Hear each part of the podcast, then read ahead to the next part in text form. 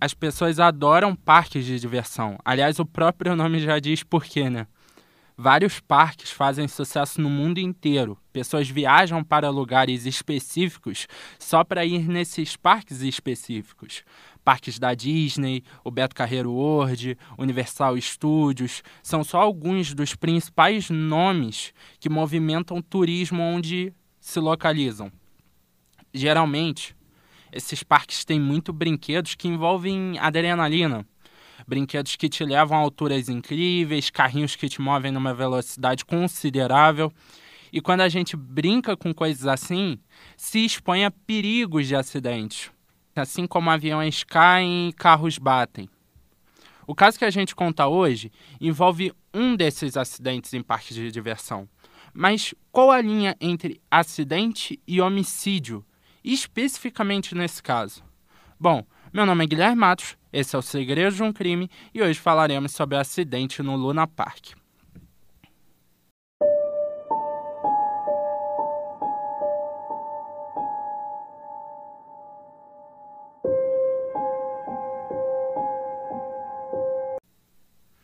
Primeiro aquele comecinho que a gente sempre tem que trazer. Se vocês gostam do Segredo de um Crime, já peço que sigam a gente, curtam os episódios, se puder, ouve até o final. É, eu tento falar coisas importantes até o final, então tenta ouvir.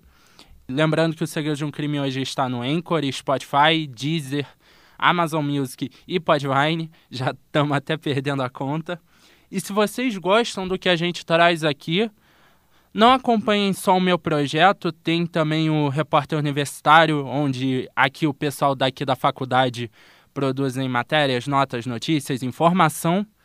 E tem notas minhas lá, se vocês gostam do meu conteúdo, podem ir lá, tem notas de outros são muito dedicados, repórteres incríveis. E também tem o podcast do, dos meninos que também gravam aqui com o Rodrigo. Então, é isso. Vocês têm um conjunto inteiro de conteúdo para assistir. Se vocês gostam do Segredo de um Crime, eu tenho certeza que vocês vão gostar dessas outras produções também. Então vamos começar essa história e vamos voltar para a noite de 9 de junho de 1979, em Sydney, na Austrália. Um grupo de 35 pessoas estavam nos carrinhos do brinquedo Ghost Train, uma das montanhas russas do Parque Luna Park. O parque ele tinha uma falha no sistema de mangueiras de incêndio e elas não cobriam a atração, o Ghost Train especificamente. Então, conclusão: o que, que aconteceu? Um incêndio elétrico se espalhou rapidamente pela estrutura inflamável do brinquedo, enquanto o carrinho com as 35 pessoas estava dentro de um túnel, o alarme da atração foi ativado às 10h15. A equipe do parque começou rapidamente a retirar os participantes em meio às densas fumaças e chamas. Fumaças essas tão densa que a equipe do parque não se atentou para as seis crianças e um pai que ficaram presos lá dentro do brinquedo. Após a morte dessas sete pessoas, as seis crianças e o pai, o parque foi fechado temporariamente, porém as investigações tiveram como resultado que havia essa falha elétrica e a falha nas mangueiras no sistema anti-incêndio do parque não eram suficientes para autuar o Luna Park por negligência. Ou seja, Gui, você está me falando que eles viraram para a mãe e para o pai dessas crianças e falaram: Olha só, o seu filho morreu por uma falha do parque, deles. Mas eles não têm culpa. Eles não têm culpa que o sistema anti-incêndio do parque não funcionava, não cobria uma atração altamente inflamável. Eles não têm culpa. Eles não têm culpa. Falaram para a esposa do pai que morreu que ela perdeu o marido dela, mas eles não podem fazer nada. O pai dos filhos dela. Ah, mas pô, isso também não é um problema, né? Até porque mataram os filhos dela também, né? Mas o parque não tem culpa. E em pouco tempo, o Luna Park, além de não ter pagado indenização para as famílias, teve a licitação de funcionamento renovada. Tá, mas o que aconteceu mesmo naquele dia? E eu vou trazer aqui para vocês duas teorias que pipocam na internet sobre esse caso. Primeiro temos que discutir um pouco sobre as religiões politeístas. E eu já vou deixar bem claro aqui que, como é a primeira vez que eu estou abordando um assunto desses, que eu vou tocar no termo religião, eu sempre vou usar essa palavra, religião, para não ofender nenhuma delas. Em nenhum momento vou usar o termo mitologia. Sempre que o assunto for esse, vai ser religião, ok? Então vamos voltar para as antigas religiões politeístas.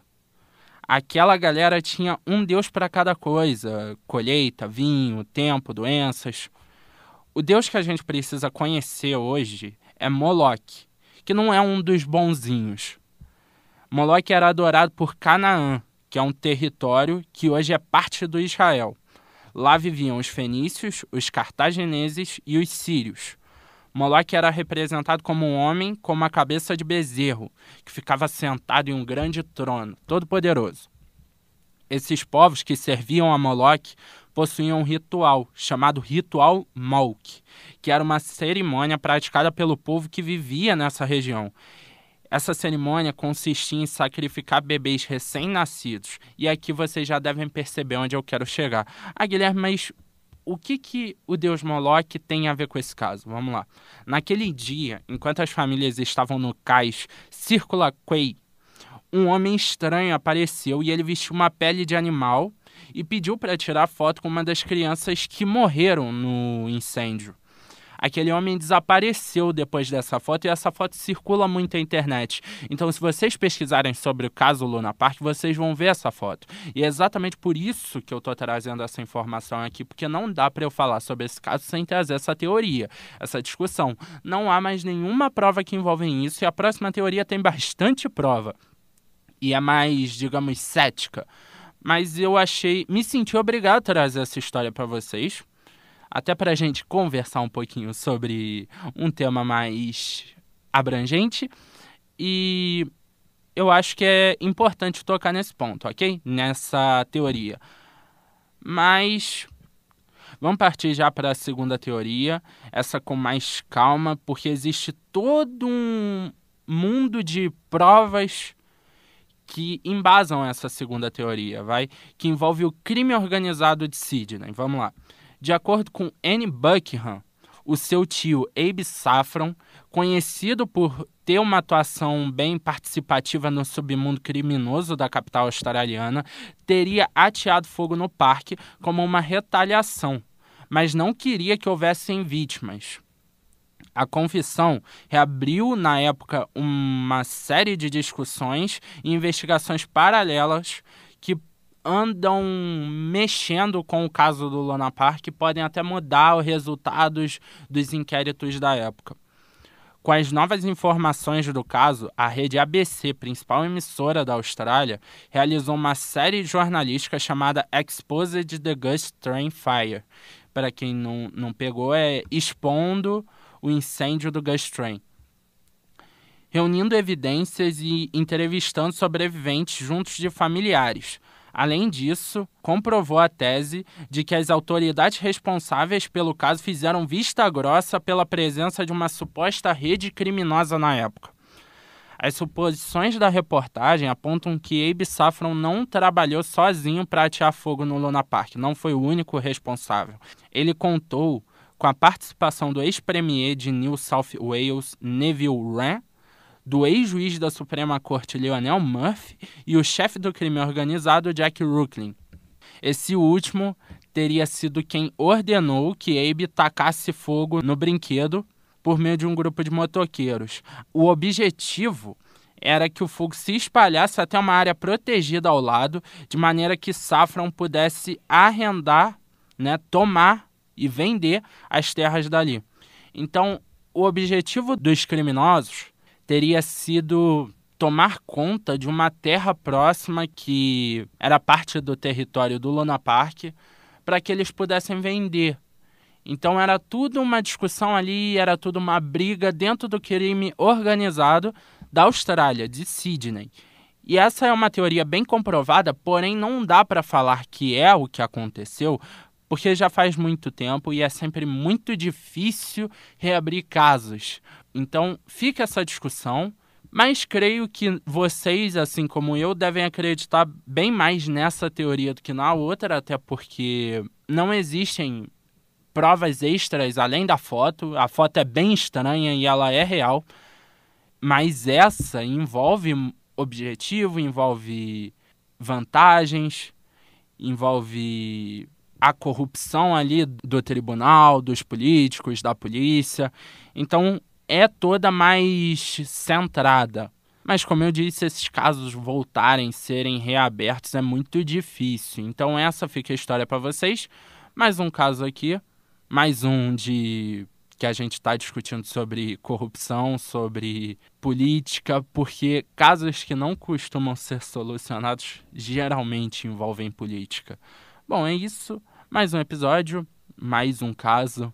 Espero que vocês sigam a gente nas plataformas que eu recomendei, tanto Segredos de um Crime, quanto Podcast, quanto o Repórter Universitário. Se quiser me seguir no meu perfil pessoal também, arroba matosguilherme2. Aí vocês podem me mandar mensagem, se quiser conversar, qualquer coisa, falar sobre os casos, estou lá à disposição. É isso, mais um episódio. Meu nome é Guilherme Matos e esse é o Segredo de um Crime.